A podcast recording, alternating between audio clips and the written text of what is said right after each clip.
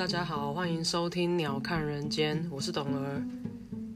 人世间的凡尘俗事太多太辛苦，学着像鸟一样飞到半空中，鸟看这个世界。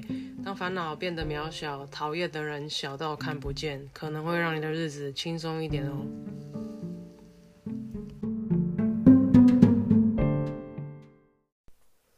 终于时间又来到星期五，然后今天其实是一个非常忙碌的一天，因为呃清单上的事情一直忙到刚刚才终于可以来录 podcast。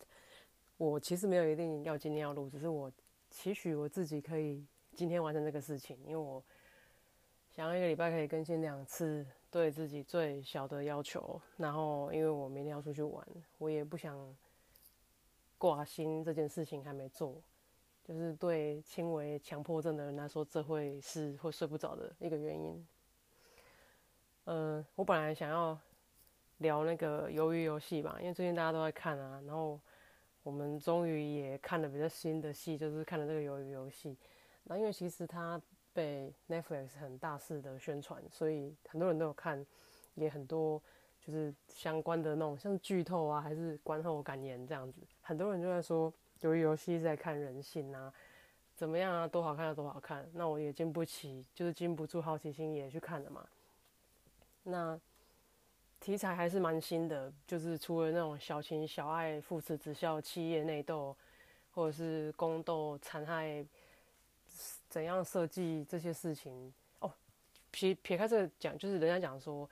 那个国家某一个国家的戏哪一种类型的戏剧拍的最好？那就是他们那个国家真实发生的事情越多，所以他的案例跟范本很多嘛。他写剧本的时候可以参考素材很多，所以像哎中国比较知名就是他宫斗戏写的很细致，拍的很好，拍的让丝丝入扣，看得牙痒痒的，没有容嬷嬷嘛之类的华妃嘛，到现在大家都还是很印象深刻。那像韩国的话，它就是企业内部的斗争，也是，呃，人家也是拍的很。很到位，很精准，那可能也是他们文化的一部分。我记得以前我一个在美国的中国朋友，因为他大概大我二三十岁，他曾经讲过一句名言，他说：“我们中国人就是会斗，就是爱斗。我们那个年纪不会斗，不会批，长不大。”啊，那当然也是时空背景啊。当年人口那么多，资源这么少的中国，也许不靠这样子的方式是很难生存下来的。那当然，人到不一样的环境。人家说，呃，酒饱饭足思淫欲嘛。你到比较好的环境，你比较舒适了，你可能，呃，战斗力会相对的减低，然后你可能也不会那么多，没有那么多想跟人家争你死我活的心情吧。就日子过好好的嘛，很悠闲嘛，你就比较，自己回到定回应去，呃，应对去另外一句话叫什么？那个。衣食足才是荣辱嘛，昌平时上知礼节这些事情。回到鱿鱼游戏呢，就是哦，我觉得它的题材蛮新的，就是在讲游戏，然后带到人性。当然，我觉得这个主角他有一些很微妙的演法，是我觉得他也还处理的还不错。有一个比较特别的是，他并不是一个丑角，他也不是什么喜喜剧演员，我甚至不知道他的名字，可是我知道他是一个偶像级的演员，就他本人是一个帅哥。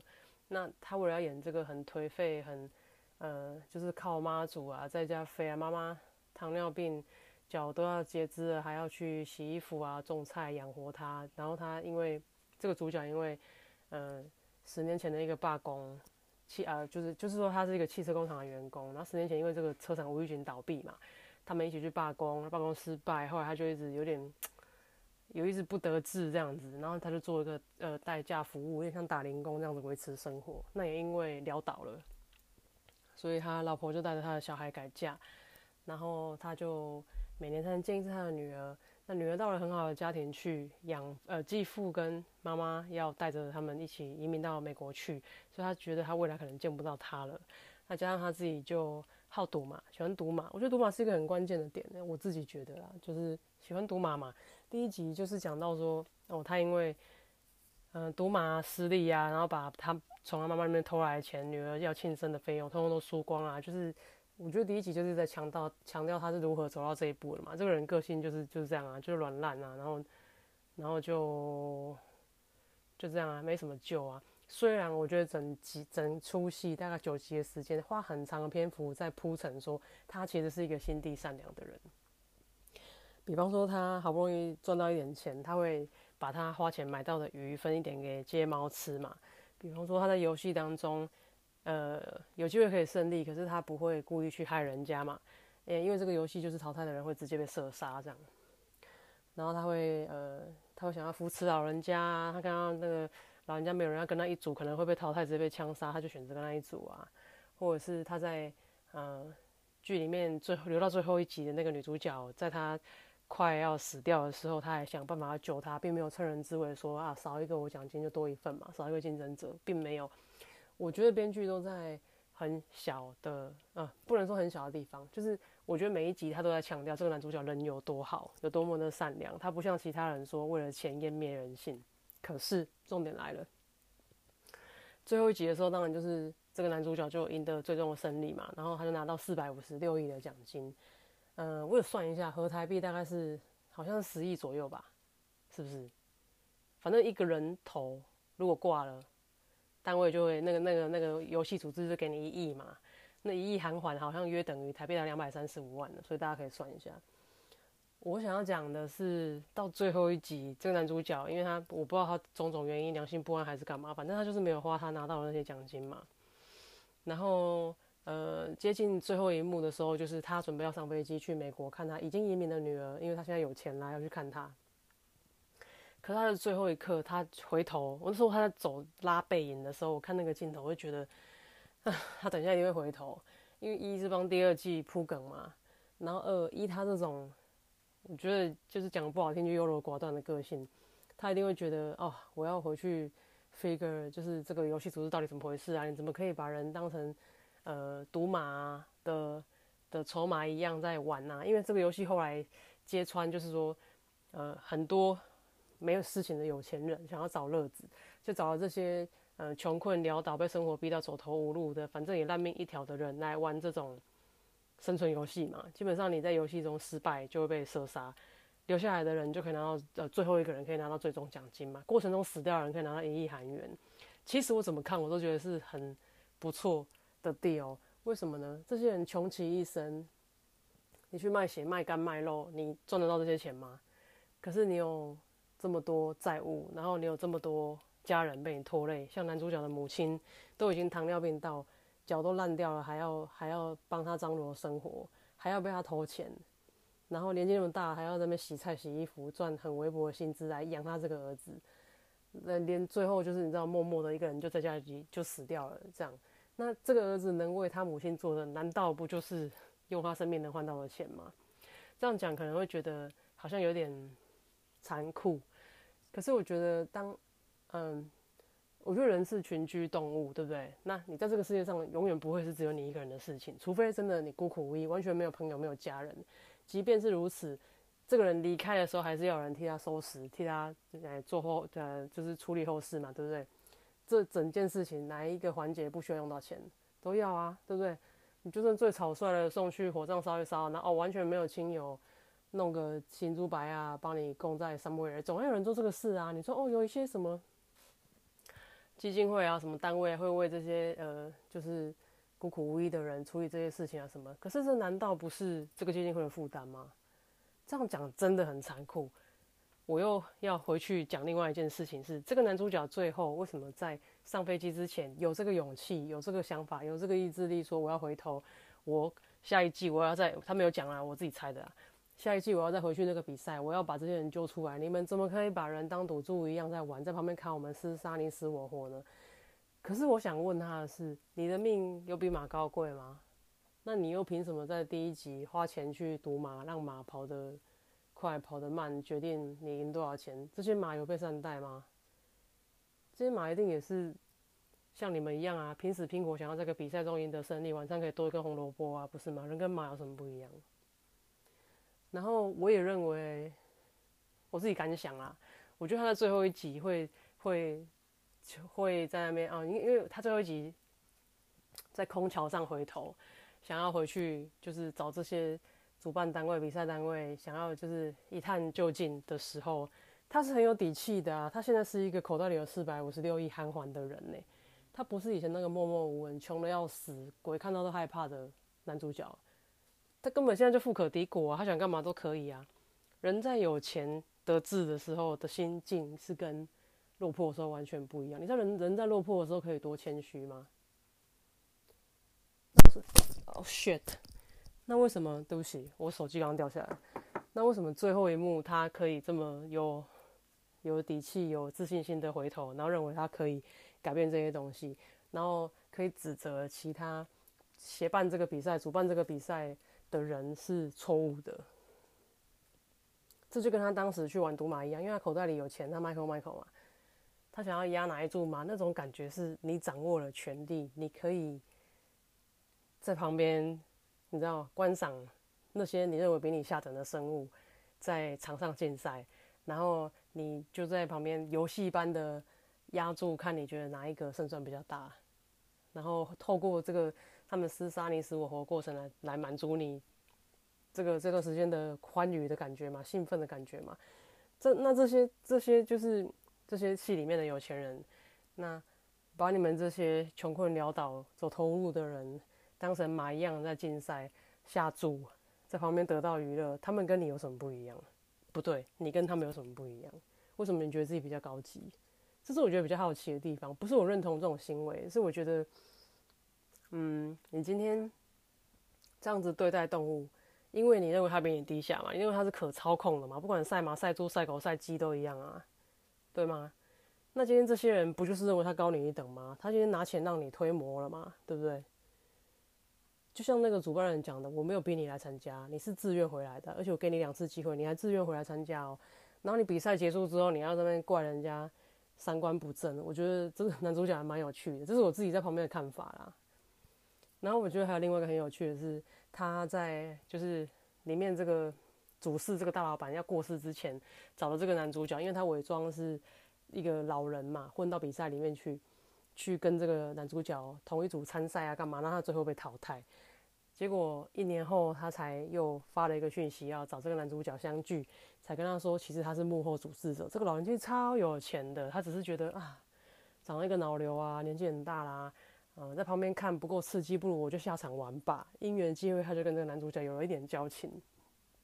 那当然也是这个男主角是心存善念嘛，所以他也有好报啦，就是。他也有在比赛中获得一个怎么讲，获得协助喽。反正就是，我觉得天助自助啦，也是可能有点助力，让他最后赢得比赛这样。那他遇到一年后遇到这个老人之后，他就很不甘心、很生气的问他说：“你怎么可以把我们，怎么可以这样对待我们，像畜生一样这样对待我们？你为什么要这样做？”然后那个老人就是他就是一副我讲完就要断气，我的戏份就在今天杀青的样子。他就说。有钱人跟穷人都有个共同点，就是生活都很无聊。我不知道你听到这里，你有没有什么感觉？我听到这里的时候，我觉得，哎，他说的真有道理耶。因为今天不管你有不有钱，假设不出意外，平均年龄大概就七十五八十岁嘛，对不对？可是基本上你想做的事情，大概四十岁以前可以做的差不多啊。你说成家立业，你说找个喜欢的工作，你说。嗯，我不知道哎，反正就有收入，然后爸妈管不着你，然后你想跟朋友出去就出去，你交男女朋友，你想要结婚生小孩，你想要买房子，你想要买车子，基本上 四十岁左右可以做的差不多啦。就是当然有一些案例，我也知道台北房价很贵，不要拿那种特殊极端案例来比，就是说你大概这辈子想做事情差不多了啦。你想高空弹跳，你想去潜水，你想要去。你想要去嗯，因为船潜，你想要开飞机，差不多了啦。你五十岁要去做这事吗？六十岁你还会吗？我记得我小时候，我每个月会有几千块零用钱，然后我就常把我的零用钱存起来，然后存到一个数目的时候，我就会跑出去玩。然后有一天我妈就很气，因为我出去玩就是未必经过她同意，然后她就很气，她就说她就根本就不应该给我零用钱，那我就会拉拉舌这样子。然后我就觉得很奇怪，你给我的不就是我的了吗？那我不拿去，我不拿去吃点心，不拿去喝饮料，我存起来要出去玩，我怎么了吗？我又没有额外再跟你要钱。那我妈一时之间也觉得我讲的好像有点道理，她就只好回我一句话说：“你要去哪里玩去哪里玩，你等你以后老了退休以后你再去。你现在这些钱你就好好呃用功读书，你就你就呃去买点心吃，去喝牛奶什么的，因为就是零用金嘛，吃点心的钱这样。你不要现在省这个啊，长不高怎么样怎么样？你要出去玩，等你老了以后再去。当时我就觉得很莫名其妙啊，我就跟我妈说：“你想去的地方，你现在有去吗？”那我妈也是觉得这是西跟很叛逆，就只会应出应急这样。我想要讲的是，你年轻的时候觉得，I don't know，肯定很美。你小时候觉得哇，肯定很漂亮，你很想去，但是你没有去。你到这个时候，你从来没有去过垦丁。人家在跟你讲说，哎，我们去垦丁要干嘛？你也许失去了一点点那种动力跟热情的。也许你走在垦丁的街上，会觉得，哎呦，现在街上都十几岁、二十岁的小弟弟妹妹，我自己在那边好像有点怪怪的。我不是说成年人不能去哦，我最近可能也会去。我只是觉得，你知道吗？有时候那个机缘过了就过了。有一些地方，你说哦，我就像小时候要去夜店玩什么什么的，里面都十七八岁，顶多最老的可能二十岁吧的的的年轻人。然后你现在才说啊。我老了以后要去夜店体会吗？体验吗？拜托你一个阿尚走进来，大家看到你都怕好不好？会不会是便衣警察还是什么东西的？还是你要卖玉兰花？就是有些东西就是这么现实，这么不等人呐。那有一些地方错过了之后，你也不会觉得好玩。你现在去垦丁走在大街上，震耳欲聋的音乐，你还觉得很刺激、很好玩，想跟着音乐一起跳吗？不会啊，你是觉得九点多哦，把油开机在老啊，有人想睡觉，孩子还在家里等，我要去遛狗了，我赶快回旅馆吧，不是吗？然后，哎，为什么扯到这里？扯到这里也很远。反正就是我看鱿鱼游戏的感想，就是觉得，我觉得还不错，作为娱乐性来看还不错。但你要说他是在讲人性，其实我觉得真实世界的人生也很精彩啊，不是吗？然后像这个里面的曹尚佑这个角色，就是首尔大学高材生嘛，一个金融人才。然后最后他因为玩期货赔了很多钱，他才来参加这个这个比赛。他在戏里面是不是他明明就知道比赛要玩什么，但他却不提醒其他人。他明明就应该输那个比赛，可是他害那个印度人代替他死，对不对？然后他推别人下桥啊，或者是他在最后呃仅存的三个参赛人，他那个女生其中一个女生因为她重伤，然后他没有救她，他反而直接一刀插颈动脉就回戏了。我觉得。戏里面不管是男主角，或是整出戏的导向，都会说曹尚佑是一个很自私的人，他只为他自己着想。唉，我觉得很多事情一体两面呢，就像那个老人讲的一样，不管是穷人还是老人的生活都很无聊啊，对吗？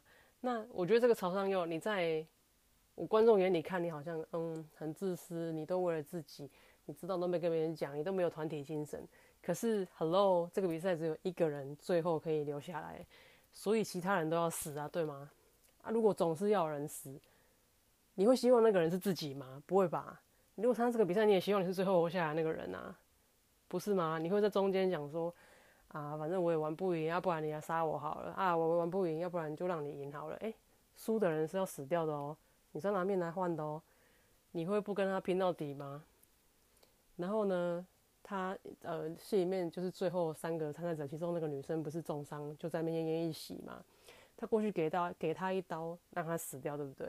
这个事情让他让男主角很不谅解，他觉得他这个呃亲如兄弟的这个曹尚佑怎么可以这么没有人性？怎么可以让他死？这个女生本有机会获救的。我觉得啦，他已经失血过多，中刀这么久了，他中被玻璃插到嘛。已经这么久了，就是站在医学的角度，正常人的，你知道，正常人对医学身体结构的理解，他那一定有插到器官嘛？你玻璃拔出来，除了失血以外，他器官大概也很严重的坏死，大概眼内出血，他可能就真的过不去了嘛？你说曹山佑真的是杀他吗？就算曹山佑不杀他，他有办法跟你比比赛吗？没办法，他跟你比赛输，你的结果也是会被枪杀，不是吗？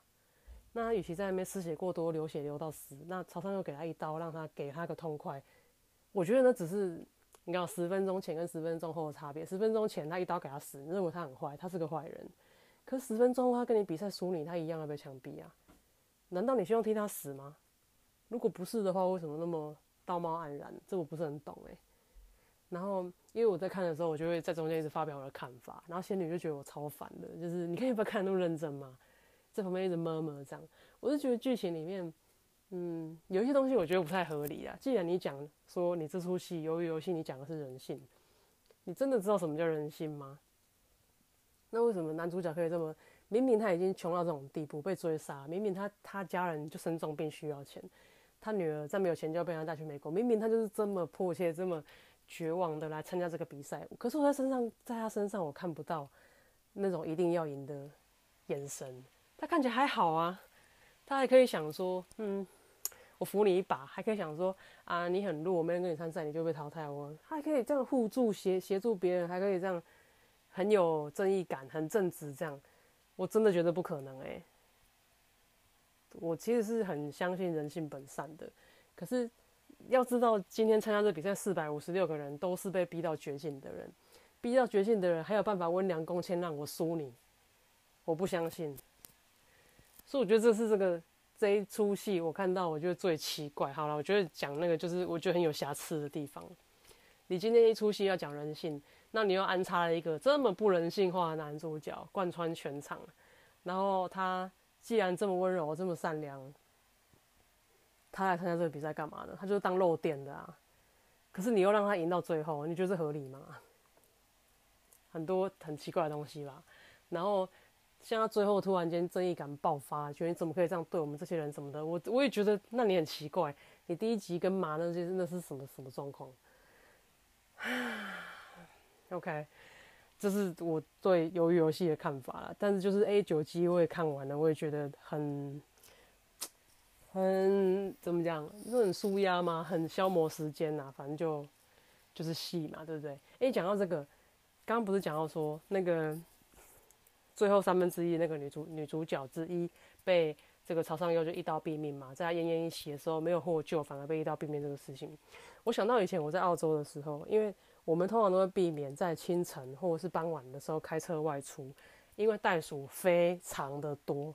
袋鼠有多多呢？袋鼠在那个时候就是太阳没出来、不太热的时候，就是清晨跟傍晚，那个道路是没有围栏的嘛。有一些道路的时速表是黑色的，黑色的意思就是 unlimited，就是没有上限。但是，一般的道路都叫高速公路，速限都是一百一，可以容许的速限范围都是 ten percent，所以一百一就是可以开，呃，一百一十一吗？something 就大概这样吧，反正就多一点点。嗯，一百一十一，反正就是可以再多一点点这样。然后你永远不知道警察会从哪里冒出来，所以你绝对不要超速。我有一次就超速，而且我那次很尴尬是。我要从 A 海滩到 B 的这个粉红湖这里去玩，所以我身上就穿着比基尼，我就开车了。那我就不小心超速，我真的超一点点，就是我没有注意，我就被警察拦下来了。被警察拦下来的时候呢，我因为太紧张，他一他一亮那个警笛，我就想要立刻停车嘛。可是澳洲的西澳的公路是柏油路大条，对不对？没有划线哦，柏油路大条，两侧都是沙，像沙漠的沙。那我就很很急，然后怕他是开枪追我，还干嘛的？我就我就闪灯，我就靠路边要要停车。可是因为当时我车速快啊，我一百一嘛，然后我就要切去路边，所以我有点打滑，因为我就踩刹车踩大太快，我就有点在沙地打滑。警察下来第一件事情就先骂我说：“你为什么要那么快停路边？你知道这样子很容易翻车吗？”然后我就跟他说：“哦，对不起，因为我我怕。”我停太慢，你会生气，这样子就当时表达能力太差了。然后他说不会啊，你就慢慢停就好了。这种路你绝对不能开那么快。当时遇到一个很好的警察，就是他知道我们是外国人不懂。他说你不能开那么快，那么快的就破到路边去，你是会很容易翻车的哦。地上都是沙子。我说哦，那我说很尴尬的是，因为我本来要从 A 海滩到 B 粉红湖去玩嘛，所以我身上穿着比基尼，对不对？那我就很赤裸站在路边被开罚单，就是真的超尴尬的。是不是开罚单？哎，好像还有同车朋友会给我拍张照片，还蛮经典的。反正就是浑身的肥肉露出来见客，然后很尴尬在那被开罚单。我要讲这个事情，就是我们不在清晨跟傍晚的时候开车，因为很容易撞到动物嘛，对不对？而且当你时速在哦，我要先讲为什么时速是一百一。警察跟我们讲哦，我们高速公路设限设设在一百一的理由跟台湾可能很像，理由是因为一百一是一个你在开车的时候。如果看见前面有物体突然冲出来，你踩刹车是来得及刹得住的，就是说你的反应距离大概是七十公尺左右，所以超过一百一，当然你时速越增加，你反应距离就会越长，所以你如果看到东西才要踩，你会来不及，你可能会直接撞上去。所以他说澳洲来西澳设这个法律是有道理的，因为我们动物太多了，可能会有 emu，就很像鸵鸟那种东西，或像 kangaroo。然后像牛也很多，或是鹿，它会跑出来。你如果开太快，你看到来不及，你会直接撞上去。你不要以为撞到动物是动物飞哦，你也有可能是车子会猫掉，人会翻哦，车子会翻。有些动物是比你想象的大的，比方说牦牛超大，澳洲没有牦牛啦，我是在黄石公园看到的。像牦牛那样的动物就是超大，你撞到它真的必死无疑。它可能就差不多你的车这么大。然后，呃，我要讲的是，那时候我们不就是这个竖线一百一，还有就是看到动物要反应的是这个时间嘛，对不对？我记得以前有一个。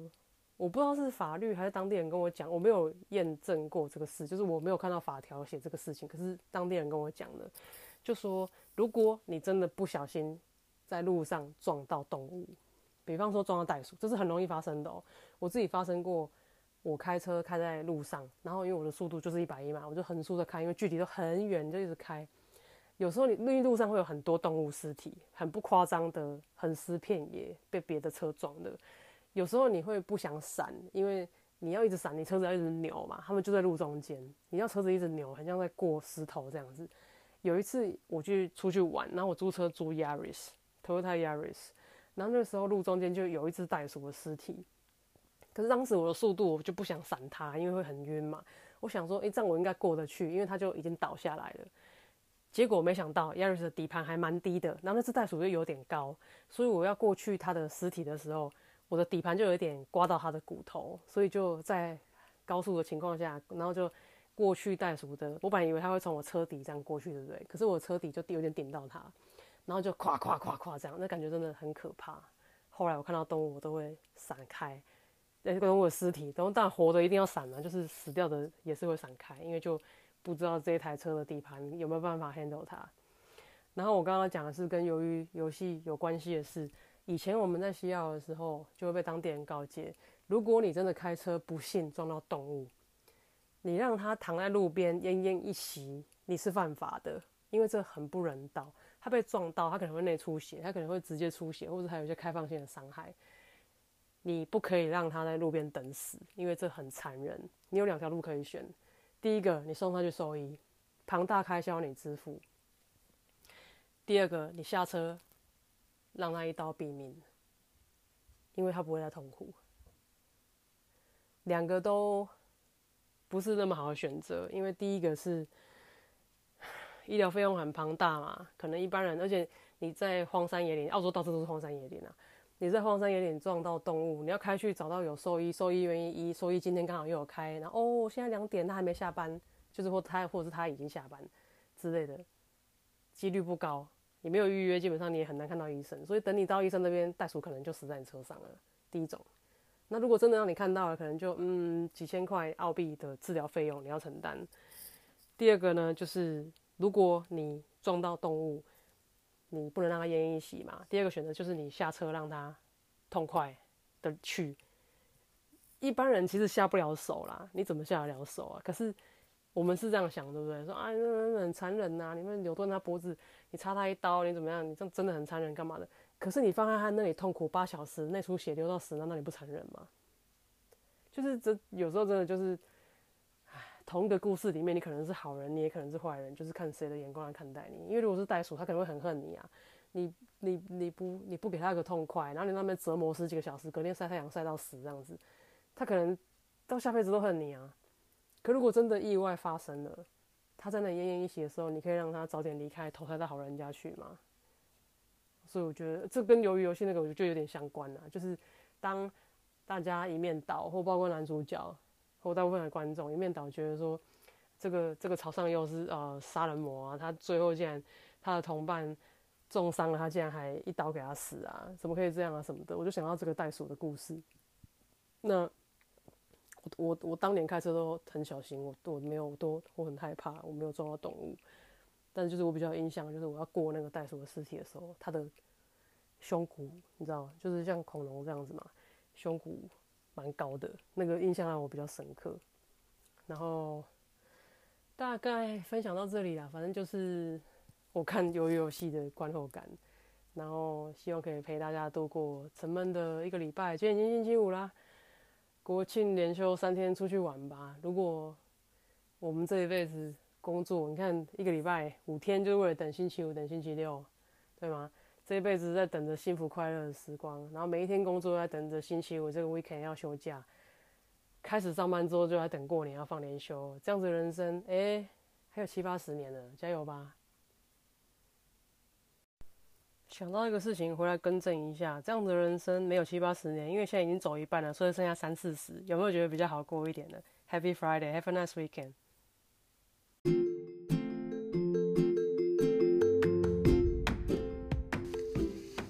OK，今天的节目就到这边，谢谢大家的收听。如果喜欢我的节目的话，欢迎订阅、分享、按赞，也欢迎大家搜寻我们的。